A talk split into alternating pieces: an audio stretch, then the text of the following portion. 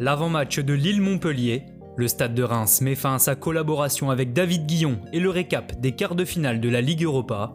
L'essentiel de l'actualité est dans le journal de Made in Foot.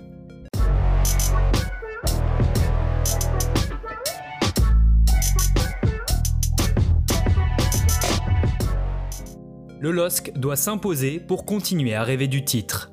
En ouverture de la 33e journée de Ligue 1, le leader lillois reçoit Montpellier 8e ce soir à 21h et espère enchaîner une troisième victoire de rang.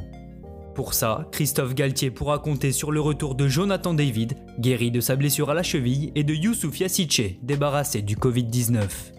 En cas de succès ce soir, les nordistes prendraient provisoirement 6 points d'avance sur leur dauphin le PSG et lui mettraient ainsi la pression avant son match face à Saint-Étienne.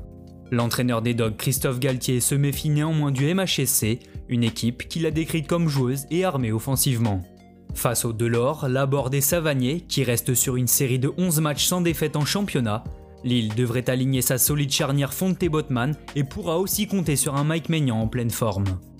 Avec seulement 19 buts encaissés, le LOSC possède la meilleure forteresse du championnat, ce qui lui vaut parfois l'étiquette d'une équipe défensive, un statut que refuse Christophe Galtier, qui répond simplement en vouloir imposer rigueur et discipline tactique, un cocktail gagnant pour l'instant. David Guillon et le stade de Reims, c'est terminé. La nouvelle a surpris hier en Champagne, mais dans une interview accordée au journal L'Union, le président du club, Jean-Pierre Caillot, a laissé peu de place au doute.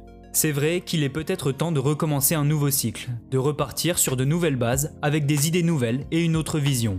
Après cette déclaration, Caillot a même confirmé être entré en discussion avec l'ancien entraîneur de Saint-Étienne Oscar Garcia.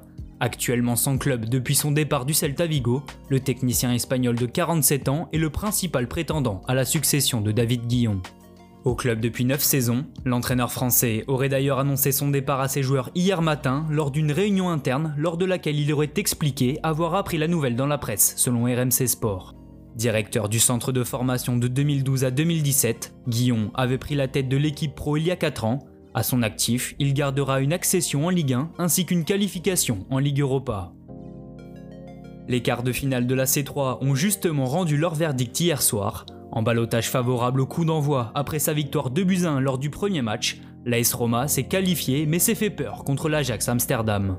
Mené 1-0 après un but de Brobé au retour des vestiaires, les Giallorossi ont concédé un deuxième but de Tadic finalement refusé par la Après cette frayeur, le buteur maison Edin Zeko est sorti de sa tanière pour doucher les espoirs néerlandais et qualifier son équipe qui affrontera donc Manchester United.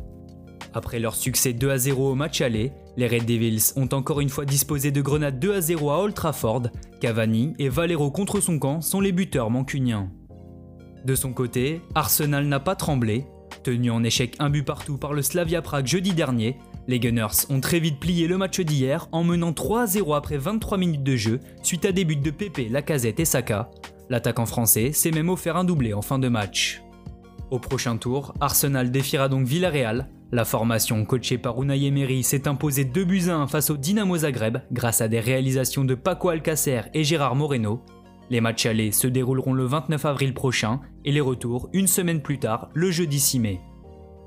Merci à tous de nous avoir suivis. N'hésitez pas à vous abonner, liker et partager. On se retrouve très bientôt pour un nouveau journal.